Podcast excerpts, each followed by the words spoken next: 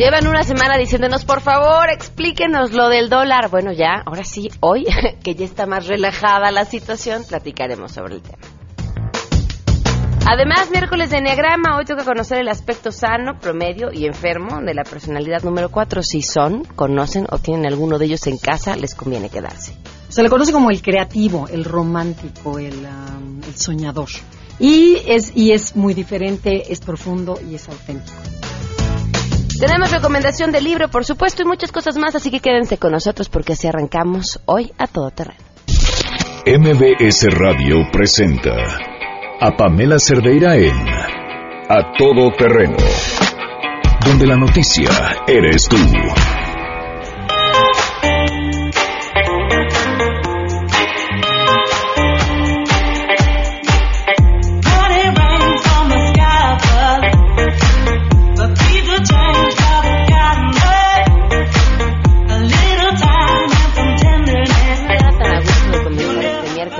De septiembre del 2016. Gracias por acompañarnos, soy Pamela Cerdera, voy a estar con ustedes de aquí hasta la una de la tarde. Por supuesto, lo más importante es que podamos estar en contacto, les recuerdo las diferentes vías, el teléfono en cabina 5166-1025, el número de WhatsApp 553332-9585, el correo electrónico a todoterreno arroba mbs.com y en Twitter y en Facebook me encuentran como Pam Cerdeira. Saludos a Eduardo Rojas, a Fabiola Barrera, a Sergio García, gracias por estar al tanto del programa desde temprano, Rafael Martínez, muchísimas gracias, a Bernardino Arroyo también, muchísimas gracias, a todos ustedes por, por estar en contacto también, eh, un saludo muy fuerte a Olga y a su hija Magdalena por acompañarnos a lo largo de este programa. Tenemos muchas cosas que comentar, pero arrancamos de una vez con la información.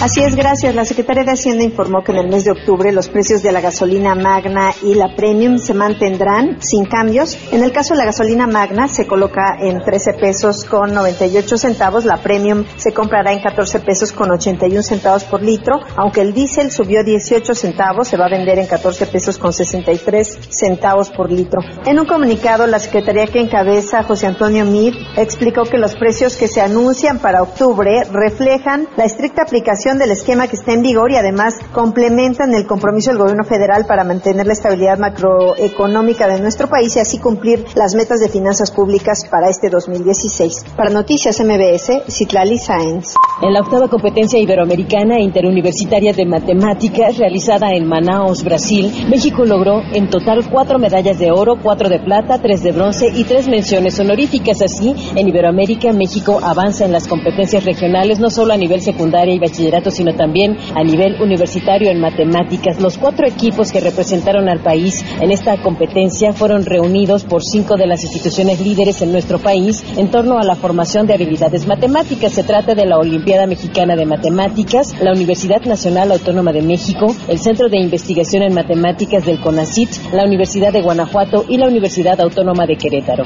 El equipo nacional de México se conformó por los estudiantes que se desempeñaron mejor en la Olimpiada Internacional Universitaria de Matemáticas, el equipo de la UNAM, fue seleccionado a través del concurso Galois Nover, auspiciado por la Facultad de Ciencias, el Instituto de Matemáticas y el Programa Seminario Universitario para la Mejora de la Educación Matemática en México, y todos ellos son de la UNAM. Sus resultados también fueron notables, pues todos los integrantes de este equipo, estudiantes de la Facultad de Ciencias de la UNAM, obtuvieron una presea. Les ha informado Rocío Méndez.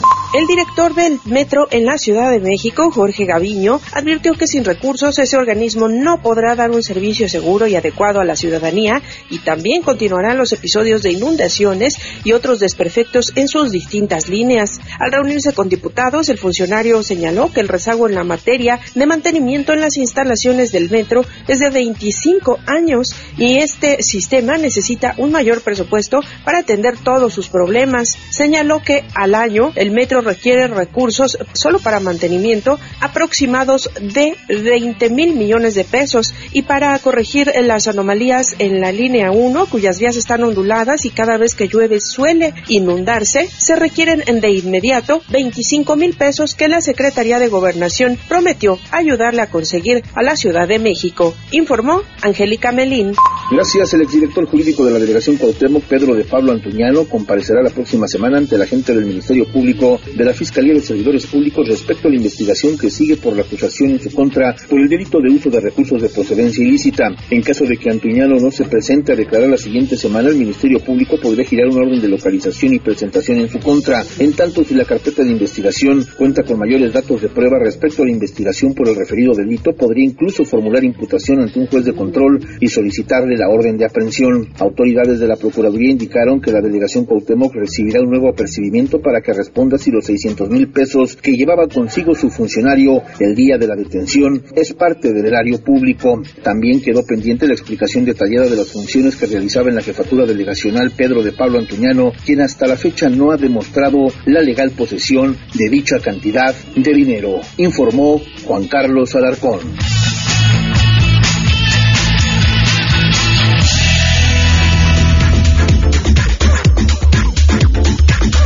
12 del día con 12 minutos y además tenemos buenas noticias. De, de verdad que las buenas noticias eh, del día de hoy eh, tienen que ver con la comida, se les van a antojar y tienen que ver también con la inversión, cosas muy importantes que están pasando en Sinaloa. Le doy la bienvenida y le agradezco a mi compañera Karina Méndez que nos tome la llamada. Te escuchamos, Karina, muy buenas tardes. Hola, ¿qué tal Pamela? Buenas tardes. Desde Sinaloa te saludo y te informo que como ya es tradición por cuarto año se realizará en Sinaloa el aguachile más grande del mundo. Cocineros de Culiacán tratarán de romper el récord Guinness haciendo el aguachile más grande del mundo, el cual pesará casi dos toneladas. Se utilizará una tonelada 200 kilos de camarón, 100 kilos de chile, 350 kilos de pepino, 350 kilos de cebolla y 200 litros de jugo de limón. El evento se llevará a cabo los días 12 y 13 de noviembre en el Paseo del Ángel, donde se espera la asistencia de más de 10.000 personas que podrán degustar de este manjar del mar con una cuota de recuperación eh, de 20 pesos por medio litro de agua chile. Esto se realizará durante el Foro Internacional de la Cocina y Alimentos del Mar 2016, en el cual participarán chefs de talla internacional. Hasta aquí mi reporte desde Sinaloa. Muchísimas gracias, qué rico. Y luego se lo reparten a la gente que esté ahí nada más. Sí, exactamente. Eh, se espera que en el proceso, o sea, lo van a empezar más o menos como a las 10 de la mañana, tiene que estar ya todo como listo, a las eh, 10, 11, a las 12 ya tiene que estar listo el aguachile para que lleguen el, el, el- los de Record Guinness, eh, lo valoren, lo, lo pesen y en ese momento ya empiezan a repartirlo con la gente que va a estar ahí. Ay, Karina, no vas a estar ahí, te mandamos unos toppers. Ah, Claro que sí, les mando con mucho gusto. Muchísimas gracias, Karina, buenas tardes. Buenas tardes. 12 del día con 14 minutos, vamos a una pausa y continuamos a todo terreno. Más adelante, a todo terreno.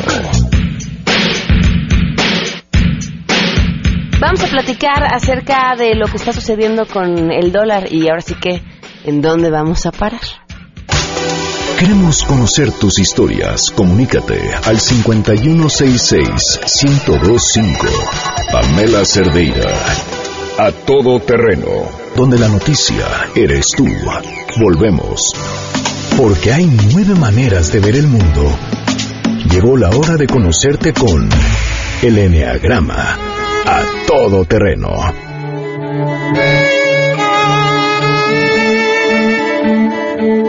Gracias por continuar con nosotros este miércoles. Hoy toque Enneagrama, así que hacer una pausa en lo que sea que estén haciendo para pensar un poquito en nosotros, así en silencio, sin tener lo que compartir, pero hacer una reflexión que nos lleve a lo que creo que todos perseguimos, estar y ser mucho más felices. Gracias André Vargas y Adelaida Harrison que nos acompañan. ¿Cómo están? Bien, gracias, muchas gracias por invitarnos. Hoy toca la personalidad número 4. Así es. ¿Cómo es el 4? Bueno, se le conoce como el creativo, el romántico, el, am, el soñador. Y es, y es muy diferente, es profundo y es auténtico. Entonces, lo más importante, como hemos dicho en otros programas, es identificar la pasión del 4, que aquí viene siendo la envidia. Pero la envidia de no que yo quiera tu reloj, o, o no que yo quiera diga, ay, qué barra está guapísima, yo quiero ser guapísima, sino que es esa felicidad que tú tienes, yo no la tengo. Y, la- y todo el tiempo es como una, una, una sensación de que me falta algo. Esa es la envidia del enneagrama. Y también este, vamos viendo que depende de cómo, si yo trabajo en mi envidia, voy a hacer, me voy a sacar la mejor versión de mí o también me voy a ir para abajo. Creo que es una de las emociones más difíciles de reconocer. Nunca nos enseñan cómo darte cuenta que aquello que estás sintiendo es envidia. No, y es espantoso una vez que de veras sí la cachas. Es horrible. Y la sientes y dices, uy, cómo me cae gorda esta persona. Es que es asumir que te sientes inferior a esa persona. Totalmente. Y- o que quieres algo que esa persona tiene. Y a las mujeres, no sé, nos pasa muchísimo, ¿no? Ay, esta me cae gorda, es una tal. Y dices, pero ¿por qué me...? Pero a ver, en serio, ¿por qué me cae gorda? Porque Y- está flaca. Sí, claro. Ah, bueno, si está flaca, fuerza. Se lo merece. Sí, son proyecciones, pero claro, Claro. y siempre el 4 siempre se está midiendo. O sea, a veces siente menos y a veces siente más. Pero esa es una característica para saber si soy 4. Todo el tiempo me estoy comparando con los demás y tengo la sensación de vacío, de que algo me falta. ¿Cómo es un cuatro equilibrado? Mira, el promedio es intenso, son gente apasionada, muy sensibles, les gusta la intensidad de la vida, o sea, les gusta ser diferentes, siempre están buscando en qué son diferentes a los demás. Dedican muchísimo tiempo y energía a fantasear en la cabeza, a imaginarse momentos románticos o cómo va a ser la cita. Los invita a alguien a salir y ya se imaginaron que le va a traer rosas rojas y 12 rosas y le va a decir, pues cuando llega el momento y no le trae rosas, le trae margaritas, ya no es lo que yo quería y eso me hace sufrir y eso me conecta con esa carencia que yo creo que tengo. Ok. ¿Cómo se convierte el cuatro desequilibrado? ¿O en qué se convierte? en desintegrado. En Uy. desintegrado, o sea, cuando ya de veras es, bueno, nadie me merece, soy una diva, este, todo es fuchi, este, me choca todo, o sea, me vuelvo como muy eh, miquis miquis así, entonces también me vuelvo muy manipulador, ¿te acuerdas que el 2 dijimos que era manipulador? Bueno, este, este número todavía también, y me hago la víctima. También me meto el cuchillo, como sufro, soy la única que recojo esta casa, a todo el mundo le vale gorro, miren cómo trabajo, o sea, me vuelvo sangroncísima. Se avergüenza, me odio y me desprecio a mí misma, me caigo gorda. Y además, fíjate, primero me odio a mí y luego odio a mis papás y después odio a la gente.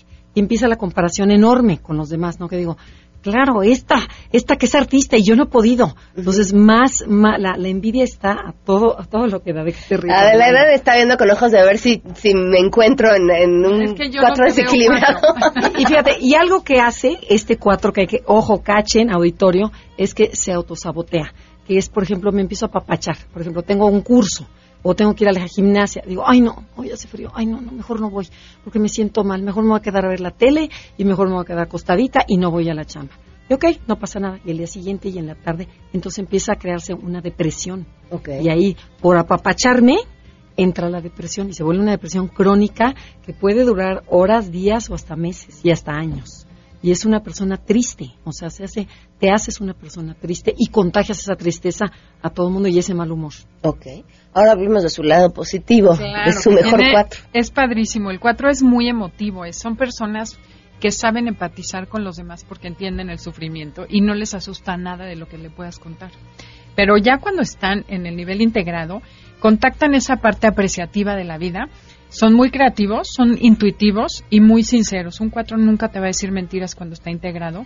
Buscan ser originales en lo que hace y siempre inventan formas diferentes de hacer lo mismo. Se Se reinventan. todos los días, exacto. Conocen muy bien sus cambios de humor y los saben controlar. Y una de las cosas que aprenden es a disfrutar la vida el día a día, lo común de la vida. Porque el 4 cuando no está integrado, dice, no, es que esto el día a día le parece aburrido, él necesita intensidad emocional. Entonces el trabajo del 4 es aprender a disfrutar lo que es la vida, que es lo que sucede mientras esperas algo grandioso. Y a controlar las emociones, ¿no? O sea, porque a veces las emociones me invaden y no dejan, no dejan que yo sea, porque me invade la tristeza o me invade la alegría. Dice, a ver, ecuanimidad, tranquila. Eso, es- eso es, es un Al cuatro. revés del tres, que tiene las emociones como... frías. Este se le Guardaditas. pasan las manos. O sea, Este se, se desbordan en las emociones. Y algo que tiene que hacer el 4 es, este, además de agradecer, lo que dijo Adelaida, agradecer siempre todo lo que tiene, es también... Ah, bueno, lo que tiene muy padre es que eh, se ríe de él mismo o de ella misma. Y también expresa lo inexpresable. A mí eso es lo que más me gusta. Por ejemplo, ves un cuadro y dices, esto lo pinta un cuadro. O una decoración de una casa y dices, ¿cómo, cómo se le ocurrió? Un cuatro. O en la escritura que dices, es que yo quería decir eso, ¿cómo lo expresó en una canción? Es un cuatro. Fíjense que hace unos meses conocí a una chava que es conductora de un noticiero en televisión y desde que la conocí de estas chavas dices, es brillante, ¿no? Una mujer muy inteligente.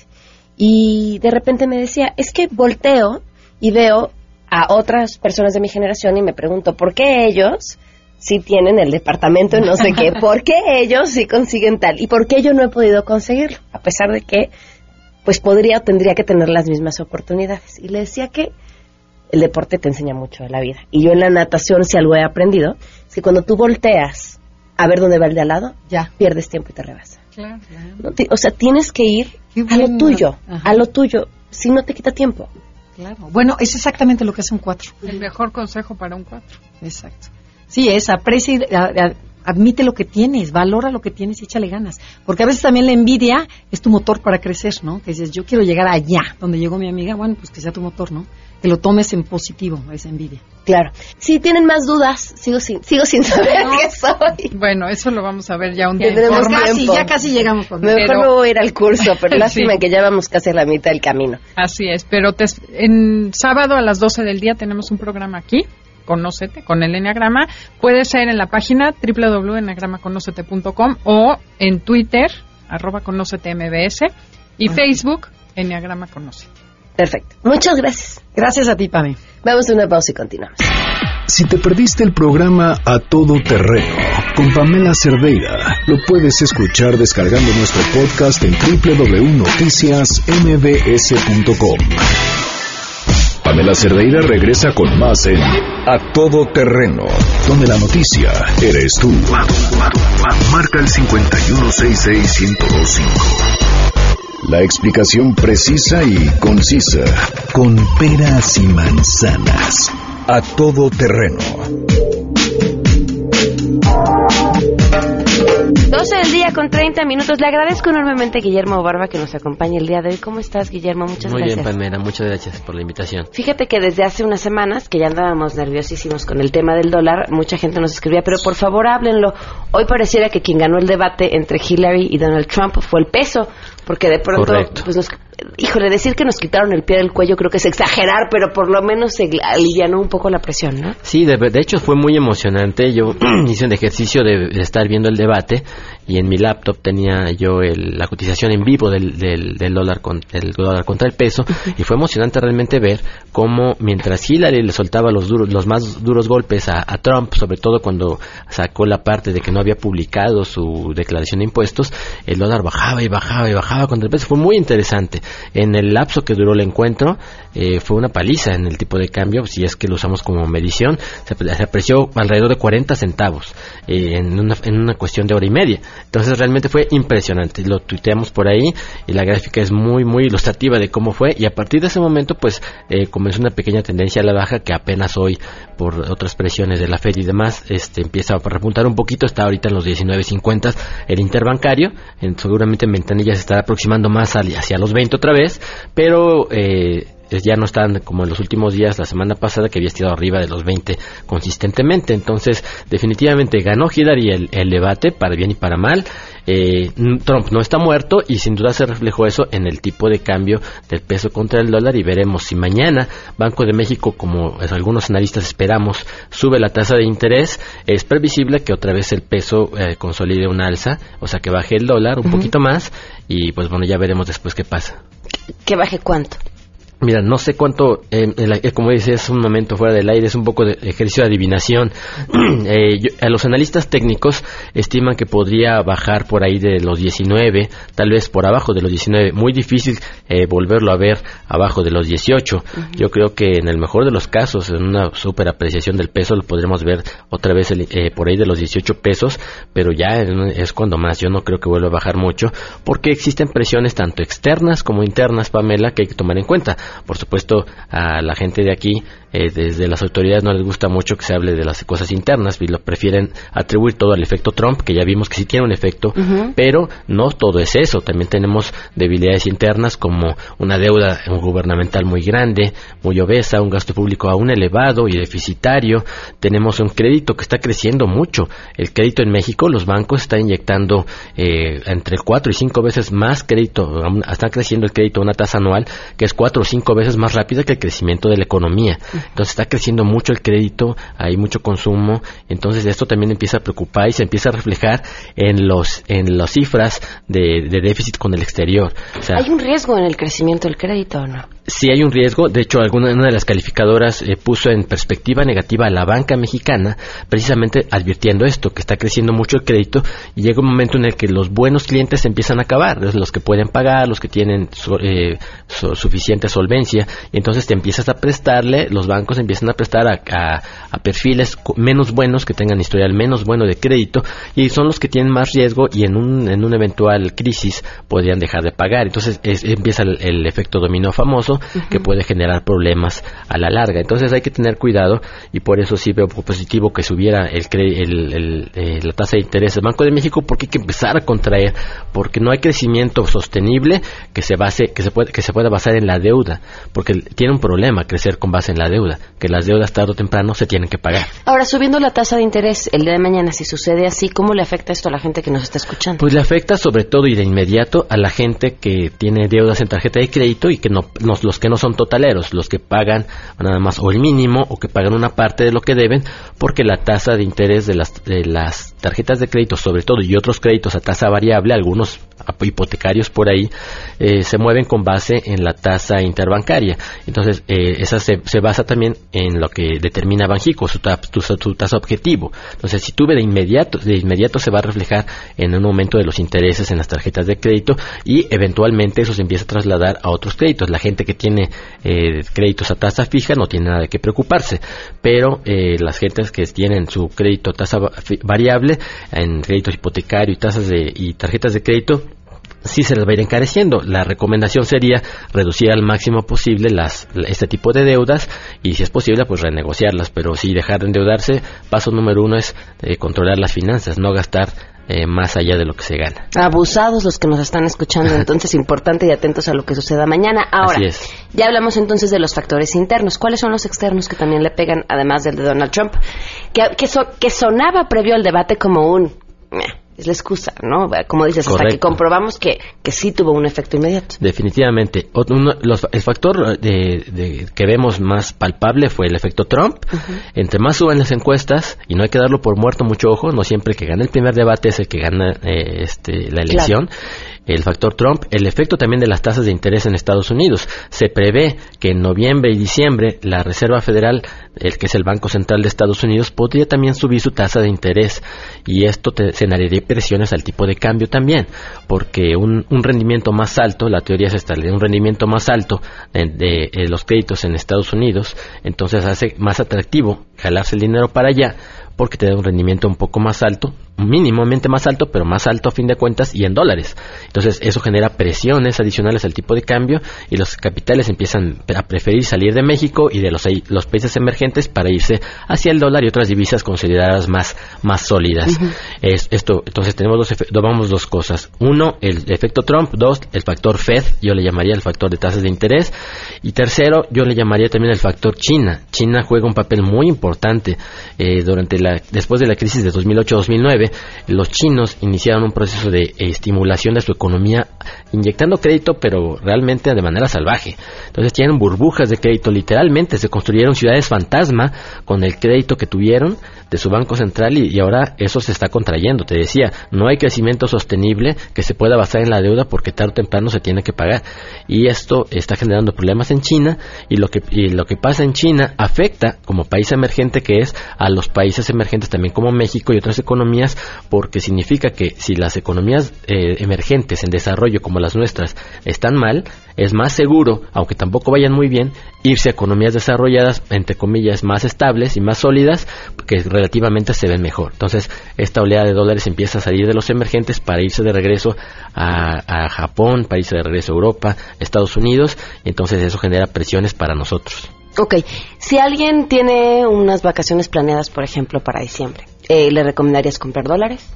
Eh, sí, la recomendación es, de, eh, la recomendación número uno en el mundo de las inversiones es compre barato y venda caro. Entonces, la mayoría de la gente lo hace exactamente al revés, este, porque quiere comprar lo que ha estado subiendo. Esa es la regla número uno, es un error comprar cuando está subiendo. Si el dólar, con, alguien compra dólar cuando está arriba de 20, pues error. Hay que comprar ahora que está a la baja eh, esto es a la baja, qué Sí, exacto, esto es relativamente a la baja.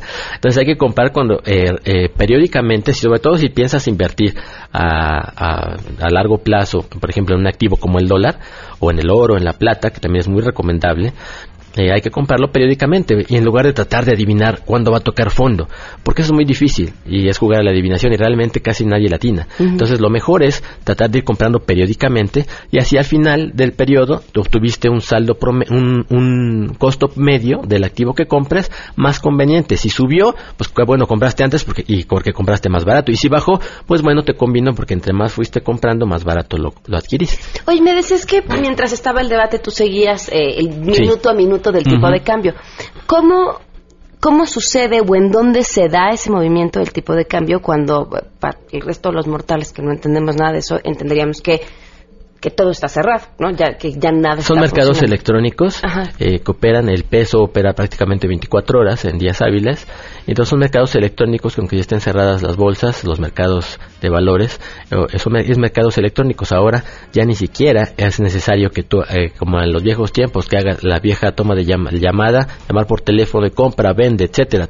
por supuesto que se hace, pero ahora con el avance electrónico hay muchos eh, robots y, y computadoras que con bases en algoritmos eh, literalmente eh, interpretan conforme se van dando las palabras o sea, conforme iba hablando Hillary Clinton, había computadoras que estaban interpretando las palabras que está diciendo e interpretan que le estaba dando una paliza a Trump. Entonces, eh, por los algoritmos de, los, de estos robots y computadoras que de manera automática ejecutan órdenes de compra y venta para obtener ganancias en favor de, pues, de, los, de sus dueños, de, de, los grandes operadores. Estamos hablando de los grandes capitales. Entonces, ahora, como en la, en la, en la película, en las películas lo podemos ver, que eh, la gran apuesta, por ejemplo, donde son literalmente fracciones de segundo las que pueden determinar eh, grandes ganancias debido a este a este tipo de operaciones ya muy automatizadas y electrónicas. Oye, qué interesante. Guillermo, tu Twitter, por si alguien se quedó con Arroba Memo Barba, ahí los espero, y en guillermobarba.com también, gracias. No, muchísimas gracias a ti por habernos acompañado. Gracias. 12.40, volvemos. Si tienes un caso para compartir, escribe a todoterreno.mbs.com. Pamela Cerdeira es a todo terreno. En un momento continuamos. Estamos de regreso. Síguenos en Twitter, arroba Pam Cerdeira, todo terreno, donde la noticia eres tú. Continuamos.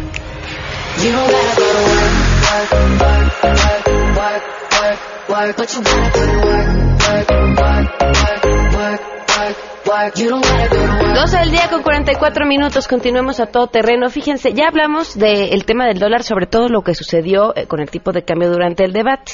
Ahora, ¿qué pasa en redes sociales? No podemos ya olvidar la famosa doble pantalla, donde, donde están sucediendo cosas todo el tiempo alrededor de un evento que normalmente vemos a través de la televisión, que muchos ya en realidad lo vimos a través de Internet. Poncho Muñoz hoy nos va a platicar acerca de, pues, quién ganó en redes y podría decirse ganó, y también las emociones que cada uno de los candidatos generaron. Ponchito, ¿cómo estás? ¿Cómo estás, mi querida Pam? Buenas tardes a ti y a todo tu auditorio. ¿En medio de qué manifestación estás, Poncho? por qué te estás manifestando?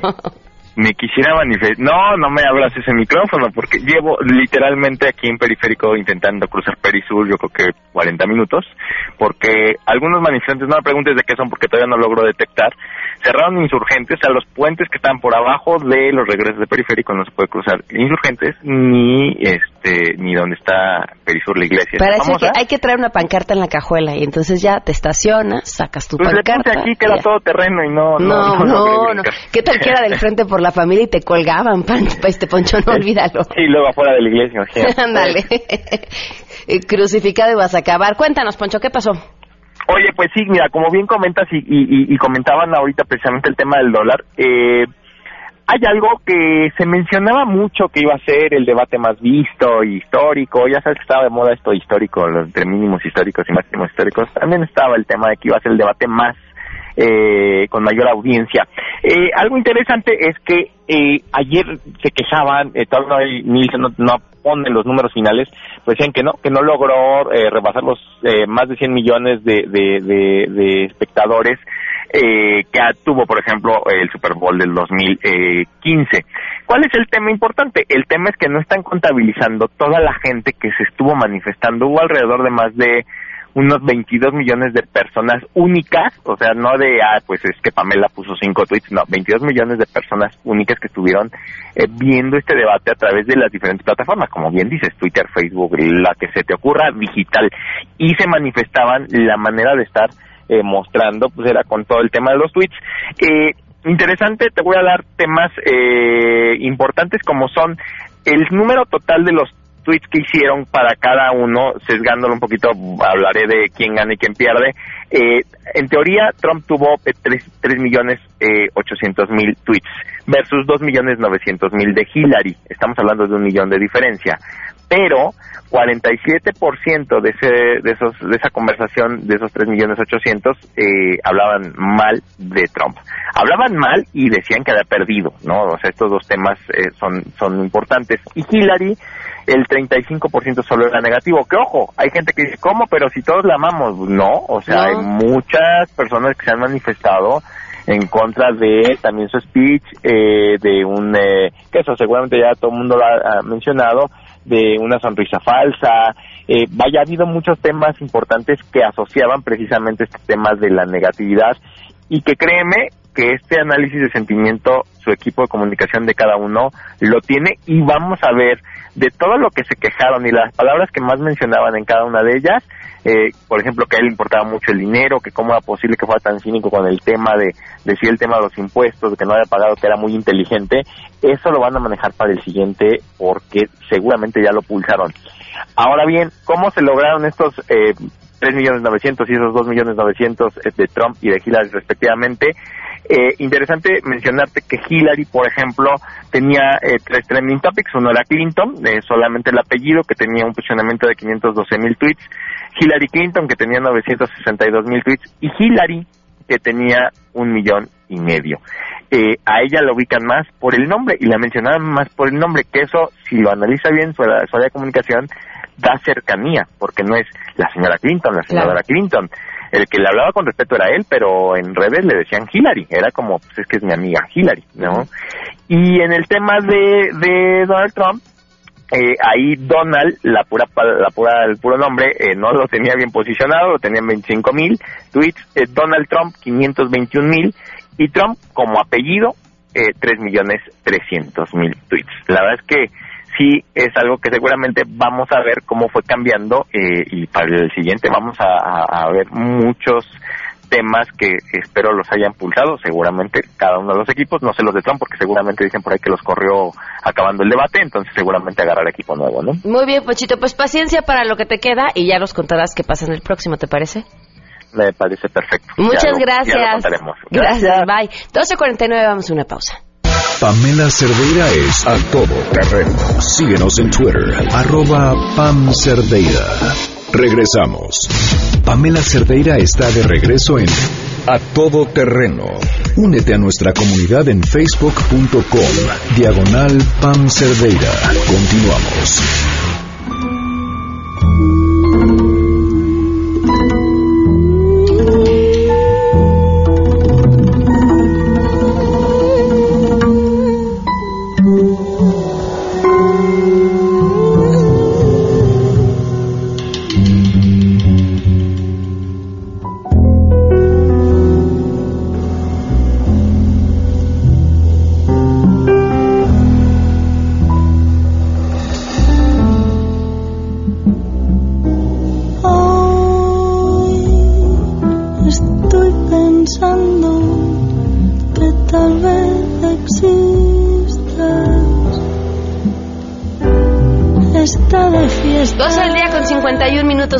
Estar con nosotros. A todo terreno nos acompañan Silvia Pérez Cruz y Javier Colina. Bienvenidos, ¿cómo están? Muy bien, muchas gracias. gracias. por acompañarnos. ¿Están listos? Sí.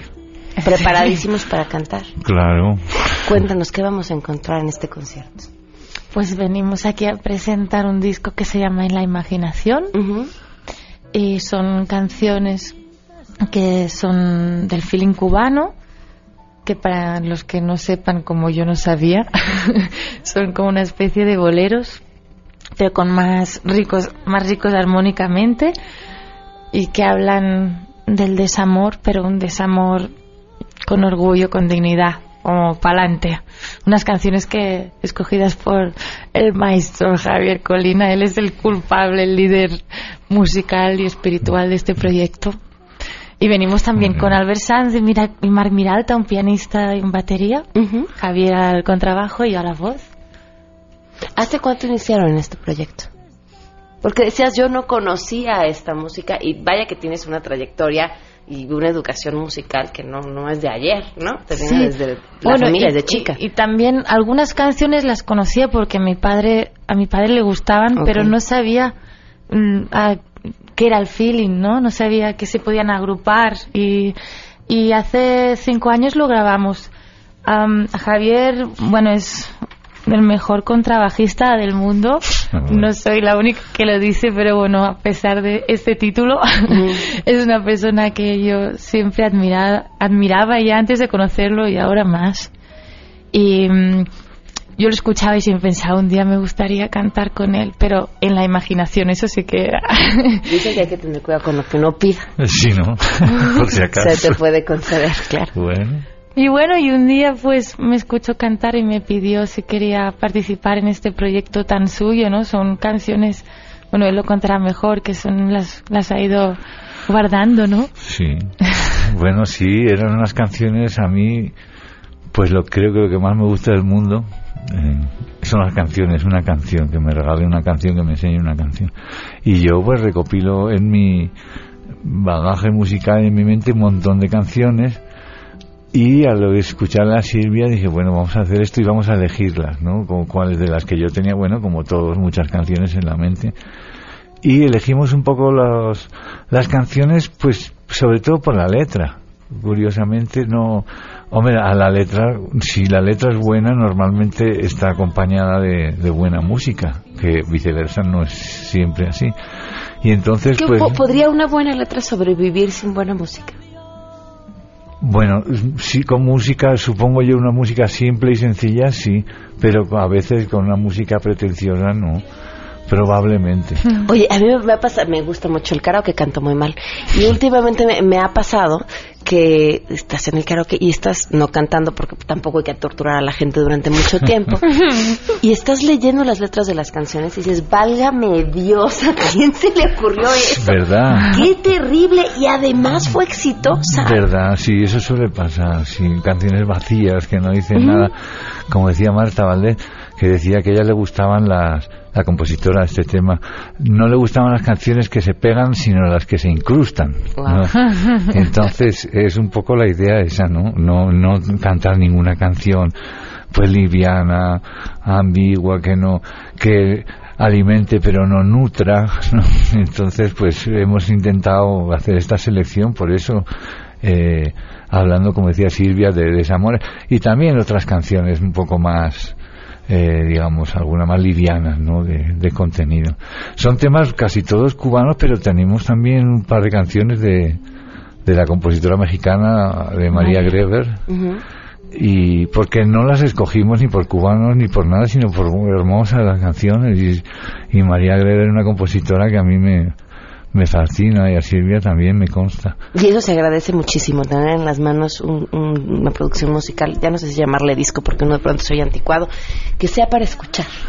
Claro, sí, sí. Para es- disfrutar. sí, son canciones para. mm, no para íntimas, para casa, pero digamos que sí son canciones, la mayoría, como te decía, las letras, ¿no? Las letras son lo más, creo, lo más así. Y son letras duras, pero letras con esperanza, no son letras de desamores, como dicen en España, quejicas, sino letras, pues bien, con orgullo ahí, pues contestando. Se van a presentar el día de mañana a las 8.30 en el Teatro de la Ciudad de México. Tenemos dos boletos dobles, que nos llama el 5166125. ¿Con que los pidan? ¿Les parece? ¿Se ve fácil con que los pidan o quieren hacerles alguna Yo pregunta? creo que con los que al primero que lo pida va bien. Ok, perfecto. Los primeros dos que nos llamen y los pidan tienen estos boletos. Pues mucha suerte el día de mañana y mucho éxito también con esta producción que se ve está llena de muchísima pasión y, y muchísimo amor. La verdad que Mucho sí. amor, mucho. Muchísimas gracias. Muchas gracias, a ustedes. Nos vamos, se quedan en compañía de Alejandro Cacho. Mañana a todo terreno a las 12 del día. Soy Pamela Cerdeira. Adiós.